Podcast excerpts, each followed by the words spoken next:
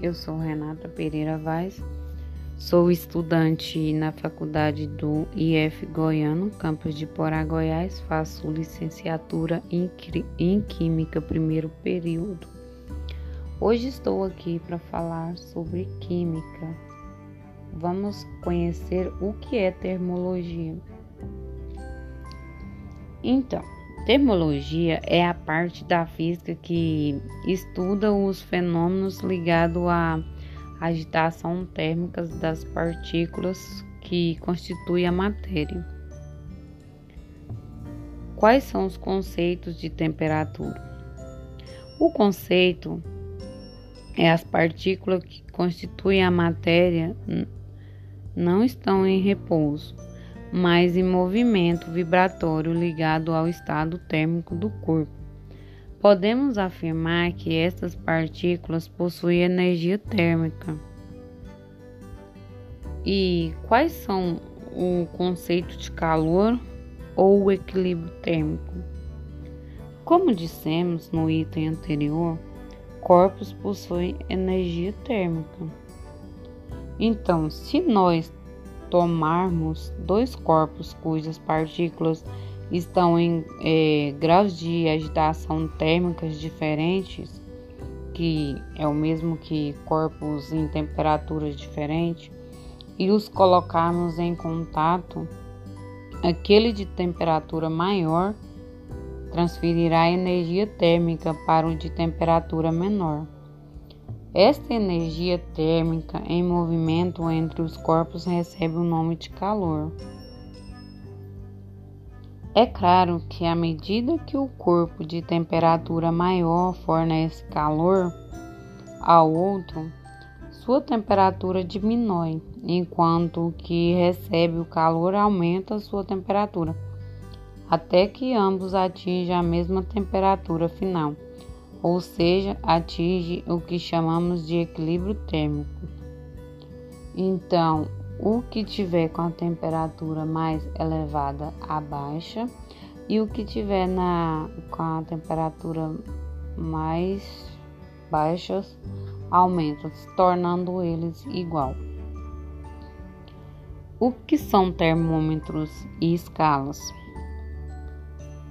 Os termômetros são instrumentos utilizados para medir a temperatura dos corpos. Ele se baseia na variação de algumas grandezas, como a da temperatura.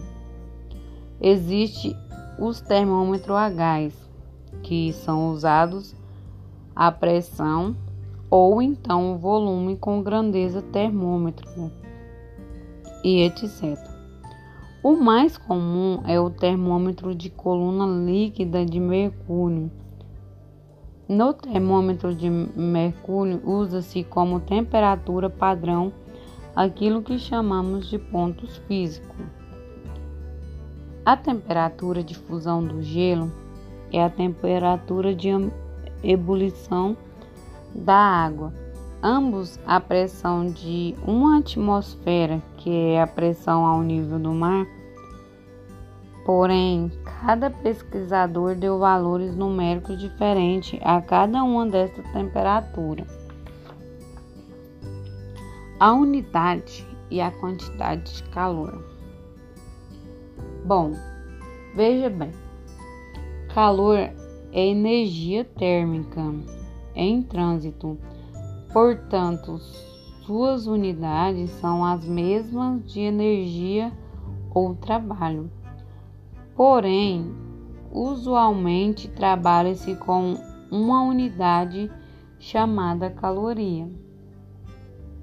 Uma caloria é a quantidade de calor necessária para elevar um grama de água pura a 1 atm da temperatura de 14,5 graus Celsius para a temperatura de 15,5 é, graus Celsius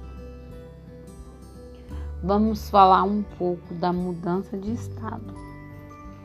Basicamente, a matéria pode ser encontrada em três estados: o sólido, líquido e vapor, e fornecendo ou retirando energia desta matéria.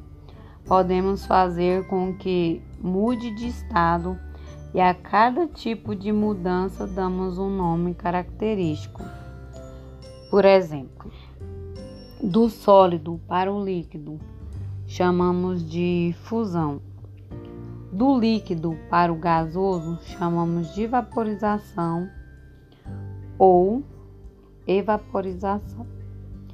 Do estado gasoso para o líquido, chamamos de liquefação ou condensação. Do líquido para o sólido se chama solidificação, e do sólido para o gasoso, sublimação, e do gasoso para o sólido, sublimação ou cristalização. O que é calor específico? O calor específico de uma substância cuja massa é m, que ao receber uma quantidade de calor sofre um aumento de temperatura, é definido pela equação. Calor sensível e calor latente. Vamos insistir novamente que o calor é a energia térmica em trânsito. Muito bem. Verifica-se experimentalmente que um corpo, ao receber calor, pode sofrer dois tipos de transformação. Transformação 1. Um pedaço de gelo a 0 graus Celsius é a pressão de 1 atm, recebe, digamos, 10 cal.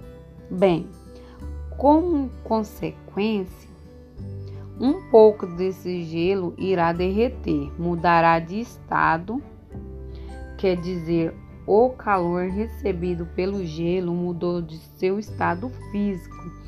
Então, esse tipo de calor, cuja função é mudar o estado físico do corpo, recebe o nome de calor latente. E o exemplo 2, que é uma certa massa de água a 50 graus Celsius, é, 1 atm recebe 10 cal, que, ou seja, caloria, é como consequência muda de temperatura ou seja, então, neste caso, o calor recebido pelo corpo teve como função aumentar a temperatura do corpo. Bem, o calor tem como função mudar a temperatura do corpo, que recebe o nome do calor sensível. Vamos falar da transmissão de calor. O calor pode passar de um corpo para o outro através de três processos distintos. A condução do calor é um processo na qual cada molécula transmite o calor para o seguinte sem que haja deslocamento das mesmas. A convecção, por outro lado, é um processo em que a transmissão de calor exige deslocamento físico das moléculas. Finalmente, a radiação é um processo de transmissão através de ondas eletromagnéticas, portanto, não precisa de meio material para ocorrer. O que são gases perfeitos? É aquele para o qual não há interação entre as moléculas, ao não ser em caso de choque. Segundo a lei de Brown, é, Mariotti, quando a temperatura é constante, o volume de uma determinada massa gasosa é inversamente proporcional à pressão. E segundo a lei de Gray-Lussac, quando a pressão é constante, o volume de uma determinada massa gasosa é diretamente proporcional à temperatura absoluta. Ou segundo a lei de, Char é, de Charles, quando o volume permanece constante, A pressão exercida por uma determinada massa gasosa é diretamente proporcional à temperatura absoluta. Então, vamos terminar por aqui e espero que vocês gostem desta aula. Tchau, até mais.